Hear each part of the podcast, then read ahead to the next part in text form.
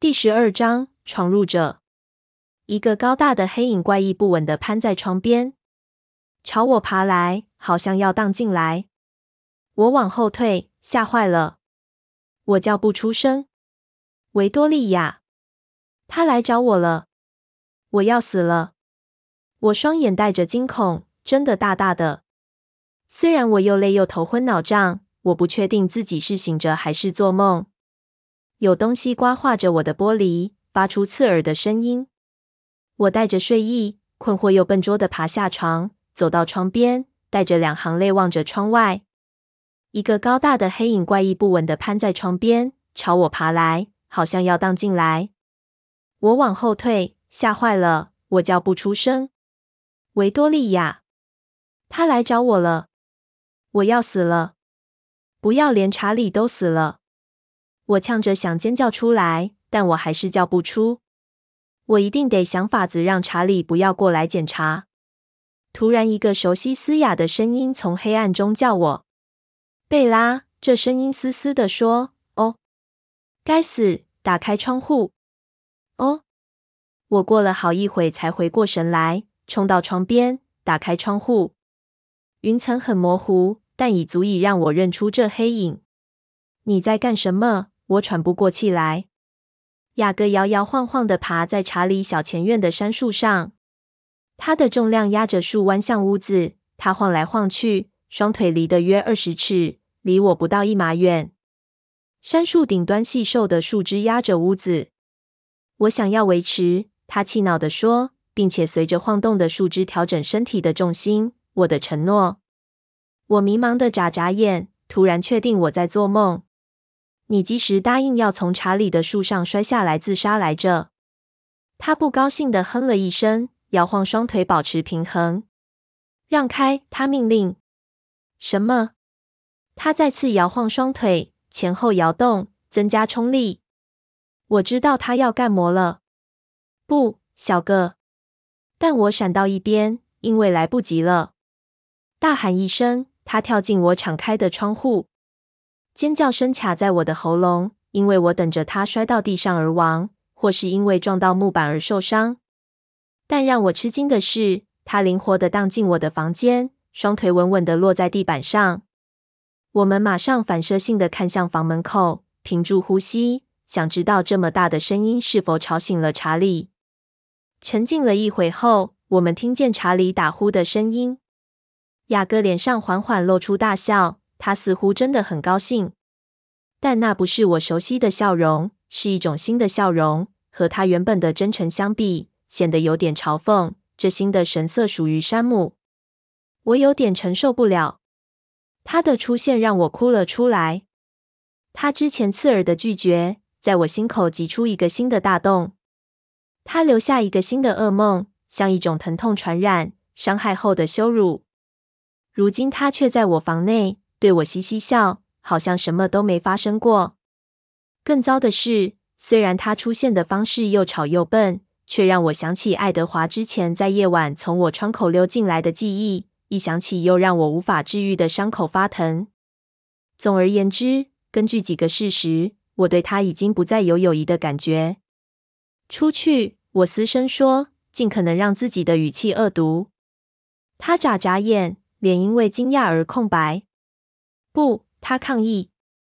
我是来道歉的。我不接受。我想要推他从窗户出去。毕竟，如果这是梦，那样他又不会受伤。但没用，我搬不动他一分一毫。我很快放下手，远离他。他没穿 T 恤，虽然从敞开的窗户吹进的风如此冷冽，让我冷得发抖，但我还是无法将双手放在他裸露的胸膛。就是感觉不自在，他的肌肤发烫，像我上次摸他头一样，好像他还在发烧。但他看起来不像生病的样子，他看起来好高大。他靠向我，大的遮住窗户。我愤怒的说不出话来。突然，事情已经不是我能控制的了，好像我失眠的夜全部倒下。我残忍的想，我应该现在倒在地板上。我摇摇晃晃站不稳，挣扎着想睁开眼。贝拉，雅各焦虑的低声问：“他扶着我的手肘，当我又晃动时，扶我回到床上。我一碰到床边，双腿便变得无力，我倒在床垫上。嗨，你还好吗？雅各问，一脸焦虑。我抬起眼看他，两颊的泪还没干。为什么我应该没事，雅各？他脸上的神情不再是悲痛，而是苦恼。好吧，他说，深呼吸。该死。嗯，我我真的很抱歉，贝拉。毫无疑问，他的道歉是真心的，虽然神情仍旧愤怒。你为什么要来这里？我不要你的抱歉，小个。我知道，他低声说，但我不能让今天下午的事就这样，那太可怕了。我很抱歉。我虚弱的摇摇头。我不懂。我知道。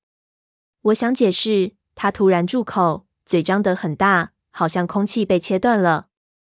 然后他深吸气，但我无法解释，他还是很生气。我希望我可以。我用双手撑住头，自动脱口而出：“为什么？”他静默了一会。我歪着头想看他的表情，但这样捧着太累了。他的表情让我很讶异。他眯起眼，牙齿发抖，眉心用力皱起。有什么不对吗？我问。他重重的呼吸，我知道他在控制呼吸。我办不到，他低声说，很沮丧。什么事情办不到？他不理会我的问题。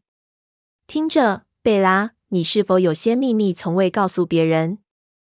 他用一种早已知道内情的眼神看着我。我突然想起库伦家。我希望自己的表情没有太内疚。有些事你觉得你不想让查理知道，不想让你母亲。他又说，甚至你从没告诉过我，连现在也不愿意说。我觉得双眼紧绷。我不想回答他的问题，虽然我知道我的沉默代表默认。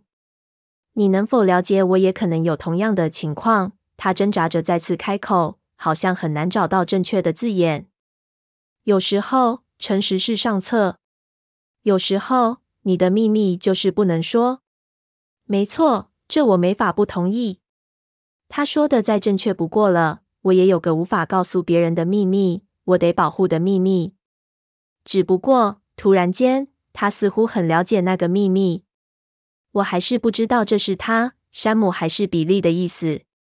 既然库伦家已经搬走，他们为什么如此介意？我不知道你为什么来这里，雅各。如果你只是想让我猜谜，而不是说答案，我很抱歉。他低声说：“这真沮丧。”我们在黑暗的房间内看着对方，两人的脸色都充满无助。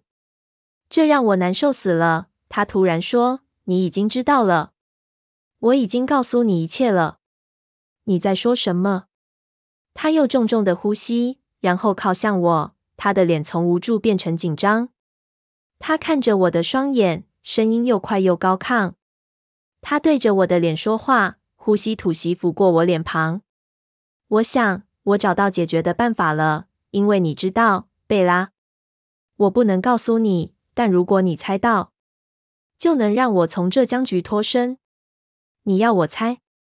猜什么？我的秘密。你做得到的，你知道答案。我眨两次眼，想让脑中清楚。我好累，他说的一点都没道理。他看着我茫然的神情，然后脸色变得费力。撑住，让我想想能不能给你一些提示。他说，无论他想怎么做，似乎都很费力。提示？我问，想跟上他的想法。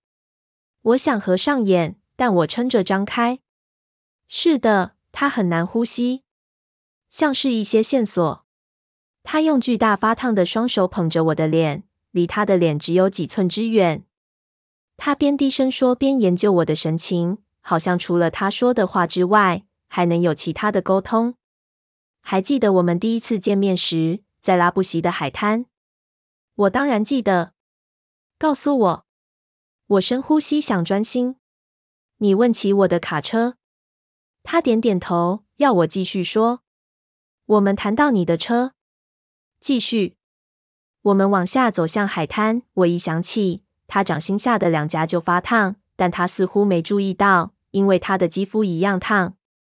是我要他陪我一起走，想挑逗他，而且很成功。为了套出他的话，他点点头，更焦虑了。我声音小的几乎听不见。你告诉我一个可怕的故事，印第安保护区的传说。他闭上眼，又张开。是的，回答很紧张、热情，好像他在求生的边缘。他缓缓地说，每个字都清清楚楚。你记得我说了什么吗？就算在黑暗中，他也能看到我脸色的转变。我怎么可能忘掉？虽然当时他不知道自己在干什么，雅各却告诉了我当天我需要的资讯。爱德华是吸血鬼。他用那种知道太多的眼神看着我，用力想。他说：“是的，我记得。”我吐着气说。他深深吸气，挣扎着。你记得整个故？他无法说完整句话，张大嘴，好像有东西卡在喉咙里。整个故事？我问。他无言的点头。我脑袋转个不停，只记得唯一有关的部分。我知道他一开始说了些其他的，因为不合理的前奏让我脑中精疲力竭，充满乌云。我摇着头。雅各怒吼，跳下床。他用拳抵住前额，呼吸变得又快又愤怒。你知道的，你知道的，他对自己自言自语。小哥，小哥，拜托，我累死了。我不想现在做。或许早上。他勉强稳住呼吸，点点头。也许你会再想起来。我想我知道为什么你只记得一部分的故事。他用带点挖苦的语气说。将坐垫丢在我旁边。你介意我问你一个问题吗？他问，语气还是很讽刺。我不知道的话会死。什么样的问题？我虚弱地问。关于我告诉你的吸血鬼故事。我用防备的眼神看着他，无法回答。他还是问出来了。你真的不记得了？他问，声音变得嘶哑。不就是我告诉了你他是什么样的人吗？他怎么会知道？他为什么会决定相信？为什么是现在？我紧紧咬着牙看着他，不敢开口。他看得出来。现在你能了解我说的忠诚的意思了吗？他自言自语，虽然还是很嘶哑。对我来说也是一样，甚至还更糟。你无法想象我必须多么严格的谨守。我不喜欢，不喜欢他闭着眼。当他说非这样不可时的痛苦，更不喜欢的是，我知道我讨厌这样，讨厌会让他痛苦的事，讨厌极了。山姆的脸出现在我脑海。为了我，这是基本的自愿。我因为爱而保护库伦家的秘密，无条件的，但是真诚。但是雅各看起来却不是这样。难道没有别的方法能让你脱身吗？我低声问。伸手摸着他脑后短短的发，他双手发抖，但没睁开眼。不，我一辈子都逃不掉了。一声的宣判，虚弱的微笑，可能更长。不，小个，我呻吟。那如果我们逃走呢？你跟我。如果我们离开，留下山姆在这里，我无法逃开。贝拉，他低语。我愿意和你一起走。如果可以的话，他连肩膀都在发抖。他深吸口气，听着，我得走了。为什么？因为你看起来随时都会昏过去。你需要睡觉，我需要你解开僵局。你会想出来的，你非想出来不可。还有呢？他皱眉。我得溜走了，我不应该来见你。他们会奇怪我去哪了。他扭曲着唇。我想我应该让他们知道。你不用告诉他们任何事。我嘶声说。结果都一样。我会的。我心中浮起一阵愤怒。我讨厌他们。雅各用大大的双眼看着我，惊讶地说：“不，贝拉，别讨厌他们。不是山姆，也不是其他人的错。我之前告诉过你。”是我。山姆其实，嗯，真的很酷。贾德和保罗都很棒，虽然保罗有点，还有安博瑞一直都是我的朋友。事情并没有改变，唯一没改变的，我对于以往对山姆的看法觉得抱歉。山姆真的很酷。我用不可置信的眼神看着他，但不想在这话题上打转。那你为什么不想再见到我？我追问。因为不安全。他咕哝着低下头。他说的话让我颤抖。他知道了吗？除了我以外，没人知道。但他说的没错，现在是半夜，猎人最棒的时间。雅各不应该在我房间。如果有人来猎捕我，我应该是一个人。如果我的想法太太冒险，他低声说，我就不应该来。但贝拉，他再次看我，我答应过你。我不知道为什么要维持我的承诺会如此困难，但并不表示我不愿尝试。他看到我不理解的神情，在那愚蠢的电影后，他提醒我，我答应你，我永远都不会伤害你。所以，我真的在今天下午毁了一切，是吗？我知道你不想这样做，小个。没关系，谢谢，贝拉。他握住我的手。为了你，我会尽力做到一切，就像我承诺过的。他突然对我一笑，那个笑容不是以往我见过的，也不是属于山姆的，而是两者的混合。如果你能自己想出来，那就太好了，贝拉。请努力些。我虚弱的笑笑。我会的。我会想办法很快再来看你的。他叹口气。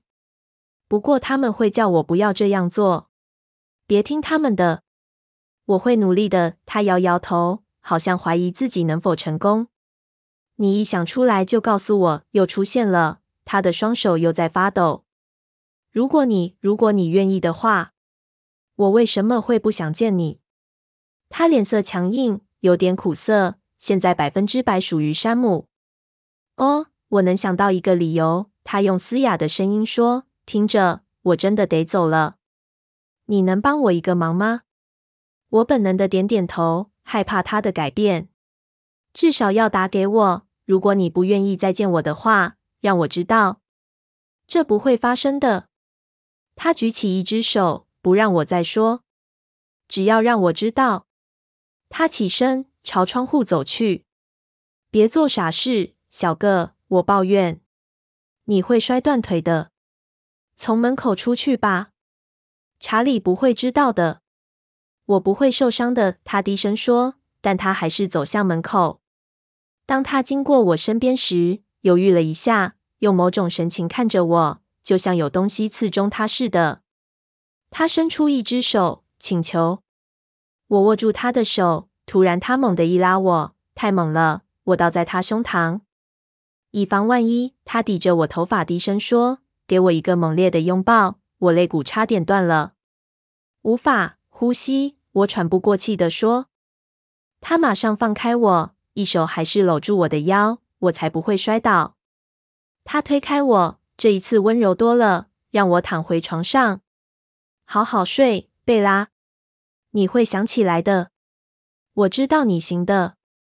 我需要你了解。我不想失去你，贝拉。不可以。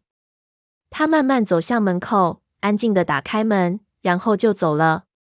我想听他走在楼梯的脚步声，但什么声音都没有。我躺回床上，脑子里转个不停。我很困惑，太难了。我闭上眼，想理出头绪，但潜意识慢慢打败我。我渴望有个平静无梦的睡眠，但当然不可能。我又出现在森林内，我不知道为什么总是这样。我很快就知道这个梦和以往不同。首先，我没有那种徘徊或寻找的冲动，我没有像之前一样习惯性的游荡，好像在期望些什么。老实说，这也不是以往的森林。味道不同，光线也不同。闻起来不像潮湿的泥的，但像是海洋的腥味。但我还是看不见天空。好像太阳应该会出来，上面的树叶有点亮绿色。那是在拉布席附近的森林，靠近海滩。我很确定。我知道，如果我能找到海滩，我就能看见太阳，所以我急急往前走，跟着远远的海潮声。然后雅各在那边，他抓住我的手，拉我走回黑暗的森林。雅各，怎么啦？我问。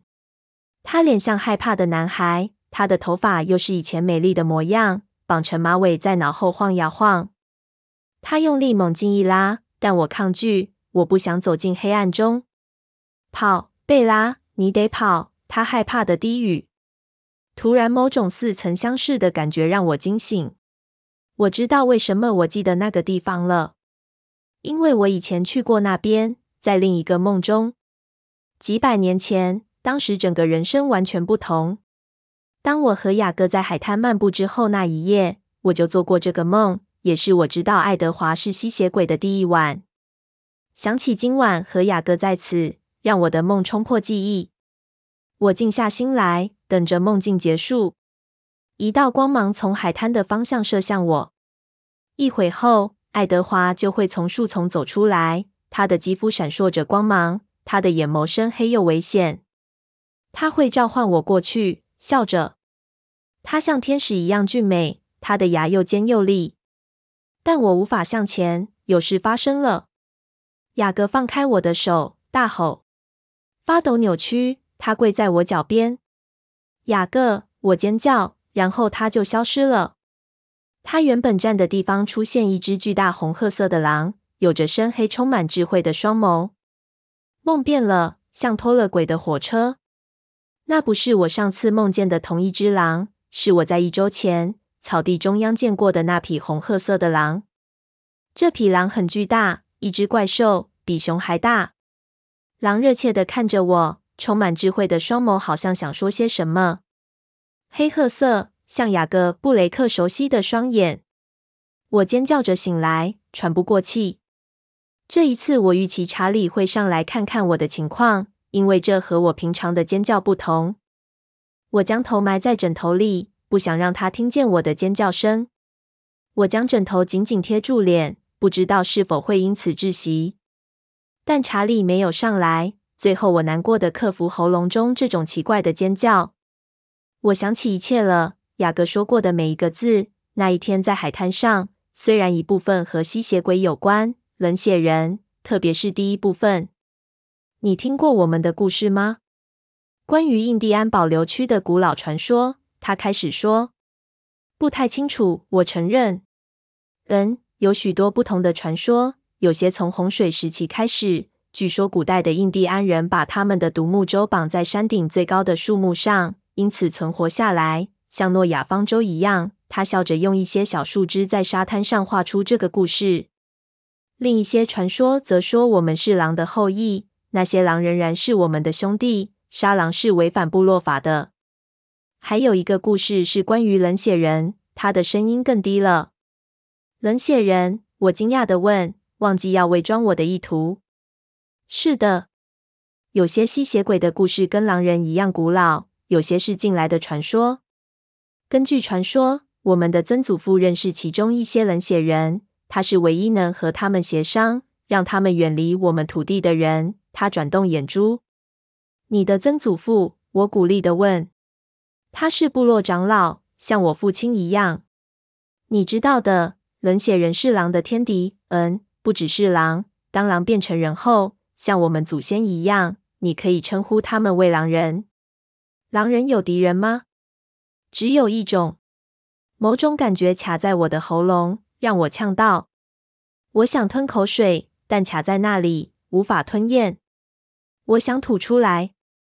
狼人，我喘着气说：“是的，这个字正是我呛住的原因。”整个世界突然倾斜，向不对的方向歪斜。这是什么样的地方呀？世界上真的存在古老传说？还发生在一个微不足道的小镇。面对神秘的怪兽，这表示所有不可能的神话故事都有某种程度的真实吗？一切都疯了，还是这才是正常？还是一切都是魔法和鬼故事？我将头埋在双掌内，以免脑子爆炸。一个小小干涩的声音在我脑中自问：这有什么大不了？我不是已经接受吸血鬼存在的事了吗？又没有歇斯底里。老实说，我想要尖叫。一个神话故事难道还不够吗？对人的一生还不够吗？再说，我马上就认知到爱德华·库伦相当不平凡。我发现他的身份时并不惊讶，因为他很明显就是某种其他的生物。但是雅各，雅各，雅各，不是这样的。雅各，我的朋友，雅各，我唯一能依靠的人类。如今他已经不是人了。我得用力压下想尖叫的感觉。这跟我有什么关系？我知道答案了。我错了。我的生活怎么会充满这些可怕电影中的生物？当他们神秘失踪这么久，在我胸口打出大洞后，为什么我还这么关心？在我脑中，思绪转个不停，重新排列，变得清清楚楚。不是邪教，从来就不是邪教，从来就不是帮派，不是，比这更糟，是一伙，一伙五只有人类智商的各色的巨大狼人。已经知道爱德华的草地。突然，我发狂似的匆匆行动。我看中还太早，但我不在乎。我现在就得去拉布席。我得看看雅各，他能告诉我我没疯。我抓出一把干净的衣服，不确定上下身是否搭配，两步一阶的跑下楼。我冲进客厅时，差点撞到查理。我继续冲向门。你要去哪？他问。惊讶于我看到他的反应。你知道现在几点吗？是的，我得去见雅各。我以为山姆的事。没关系，我现在就得跟他谈。太早了，他皱眉，看我神情坚定。你不吃早餐吗？不饿，我脱口而出。他挡住门口，不让我出去。我想溜过他身边，跑出去，但我知道之后会很难对他解释。我很快就会回来，好吗？查理皱眉。直接去雅各家吗？不会中间去别的地方？当然不会。我还能去哪？因为匆忙，我连话都说不清楚。我不知道。他承认。只是，嗯，又有另一个人受到攻击，又是狼。很靠近喷泉区附近的旅馆，这一次有目击者。受害者在距离马路只有十几码远的地方消失。几分钟后，他妻子看见一头巨大的灰狼，他跑去求救，同时四处寻找他。我的胃重重的落下，仿佛搭着云霄飞车翻转了三百六十度。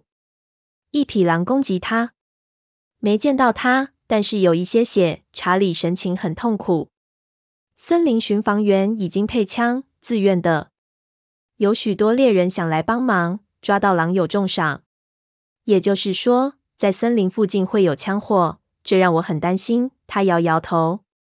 当人们太激动时，可能会发生意外。他们要射杀狼，我声音高八度。不然我们还能怎么办？这有什么不对吗？他问，紧张的双眼研究我的神情。我觉得虚弱，我一定比平常还苍白。你该不会又变成了什么激进的环保分子吧？我无法回答。如果不是他正看着我，我一定会将头埋在膝间。我忘了那失踪的登山客，血迹。我一开始了解的和这没有关联。听着，亲爱的，不要让这吓坏你。但待在城里或高速公路上，不准停下来，好吗？好的，我虚弱的答应。我得走了。我第一次这么近的看他，看见他已经配枪在腰间，穿上登山鞋。你不会也要去猎狼吧，爸？我得去帮忙，贝拉。有人失踪了。我声音飙高，几乎是歇斯底里。不，不，不要走，太危险了。这是我的工作，孩子。不要这么悲观，我不会有事的。他转向门，打开。你要走了吗？我犹豫一下，胃还是反转，不舒服。我该怎么说才能制止他？我太昏，想不出方法。贝拉，可能现在去拉布席真的太早了。我低声说。我同意。他说。他走出屋外，下着雨，门在他身后关上。他一离开视线，我就跌坐在地板上，将头垂在膝间。我应该在查理之后走吗？我应该怎么说？还有雅各呢？雅各是我最好的朋友，我得警告他。如果他真的是……我一想到这个字就退缩。狼人，我知道是真的，我感觉得出来，那人们会射杀他。我得告诉他和他的朋友，人们想杀害他们。如果他们像巨狼一样奔跑的话，我需要叫他们停止。他们的停止。查理出去到森林中了。他们会关心这点吗？我不知道。直到现在，只有陌生人失踪。这表示事情有改变吗？我得相信雅各，至少关心这点。无论如何，我该警告他。还是我真的应该吗？雅各是我最好的朋友，但他不也是一个怪物吗？一个真的怪物，一个坏东西。我应该警告他，如果他和他的朋友是猎杀者，如果他们冷血的杀了那些无辜的登山客，如果他们真的像我看过的恐怖电影中的怪兽一样，那保护他们不就是错的吗？不可避免的。我将雅各和他的朋友与库伦家进行比较。当我一想起他们，我用双手环住自己，和胸口的伤洞对抗。显然，我不了解狼人。我知道的都是电影中的又大又毛的半人怪物，其他我就不知道了。所以我不知道他们猎杀什么。当他们饥渴时，是否会想猎杀？我不了解他们，很难判断。